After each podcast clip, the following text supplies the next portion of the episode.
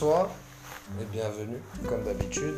Je suis désolé de vous dire bonsoir tout le temps, peut-être que vous écoutez ça en plein jour, mais bon, euh, je suis un gars du soir, c'est pas de ma faute. Enfin bref, j'espère que vous allez bien et que tout se passe bien dans vos vies. Donc voilà, euh, bienvenue dans la nouvelle chronique, euh, celle que je vous avais promis de publier dans pas longtemps, celle qui traitait de Nederland. Donc voilà, je me lance. Bref, dans 20 milieux sous les mers, Jules Verne, alias Aronnax dans le roman, petit clin d'œil aux connaisseurs, ben en fait, au début du deuxième chapitre du roman, il fit la rencontre d'un nouvel ami, grand harponneur renommé appelé Ned Land. Ned Land a, comme on dit, un caractère bien trempé. À un moment donné, Ned, personnage très courageux du roman, dit au docteur Aronnax de prendre d'assaut le sous-marin du capitaine Nemo. Et ce, même si l'équipage du Nautilus, le sous-marin qui leur sauva la vie en les emprisonnant. Enfin bref.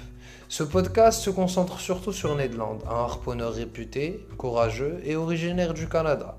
D'ailleurs, gros big up aux gens du Canada, qui par fierté a eu la rage d'être sauvé pour être emprisonné par la suite. Un trait de fierté qui, à mes yeux, euh, représente très très bien les valeurs de la fierté d'ailleurs. Enfin bref, une fois de plus. En les enfermant après leur avoir sauvé la vie, Ned, ce overmanly man, ce personnage, évalua le nombre de l'équipage en entrant dans le Nautilus à 20 personnes. Un nombre juste d'ailleurs. Plus tard, quand la faim commença à lui tirer les entrailles, pris de rage, il se tourna vers Aronnax et Conseil, Conseil, le domestique de Aronnax. Il joignit ses deux poings comme une seule arme et dit fièrement à ses deux compagnons de calamité ce ne sont pas ces quelques hommes armés vivant cachés comme des rats dans une boîte de conserve sous-marine qui feront peur à deux Français et à un Canadien. Fort malheureusement, ces deux compagnons d'infortune ne partageaient ni sa vision ni sa pensée, aussi noble et téméraire soit-elle. D'après moi, au XXIe siècle, comme, plein de, comme pas mal de valeurs et comme plein de principes qui à travers les époques et les mœurs ont changé, le courage lui aussi fut dévié de son sens originel. Qu'est-ce que le courage aujourd'hui? Là, je vous explique. Et puis je le redis, d'après moi, uniquement d'après moi. Ben, en fait, le courage pour moi, c'est de ne pas laisser mourir ses proches si jamais par chance on est là, lors de ce moment fatidique. Sauver un chiot sur le bord de la route, ou même un chaton, tiens. Aujourd'hui, le courage est bien trop de choses. Car on est beaucoup à penser ce que c'est que le courage. Car on nous l'a montré de manière différente, appris de manière différente. On nous l'a même inculqué en tant que principe de manière différente.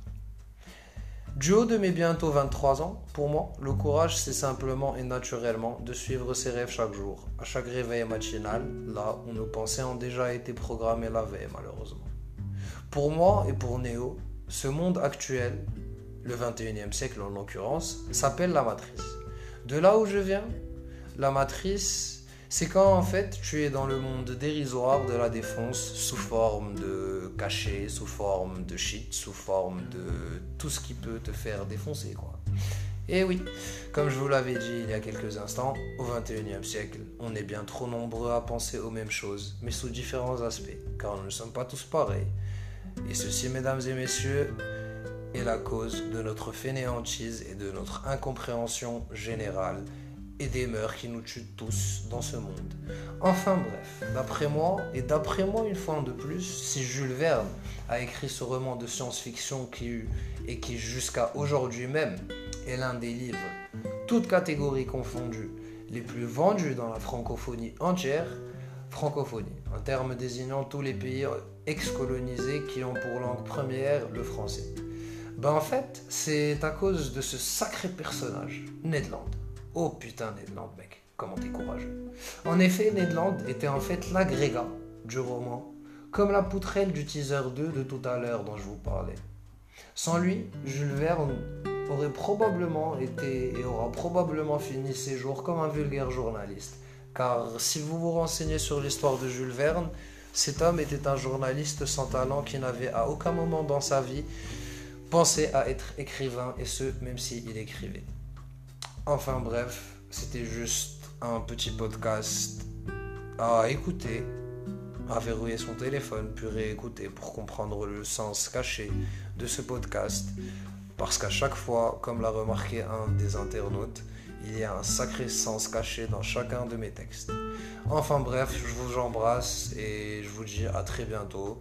Et puis contrairement à ce que j'ai reçu par voice note euh, par, un, par un internaute encore, même si j'avais déjà dit que j'avais 23 ans, je n'ai pas 40 ans du tout, mais à peine 23 ans. Bref, c'était juste pour l'internaute en question. Je vous embrasse et à très bientôt les amis dans de nouveaux podcasts de Mono.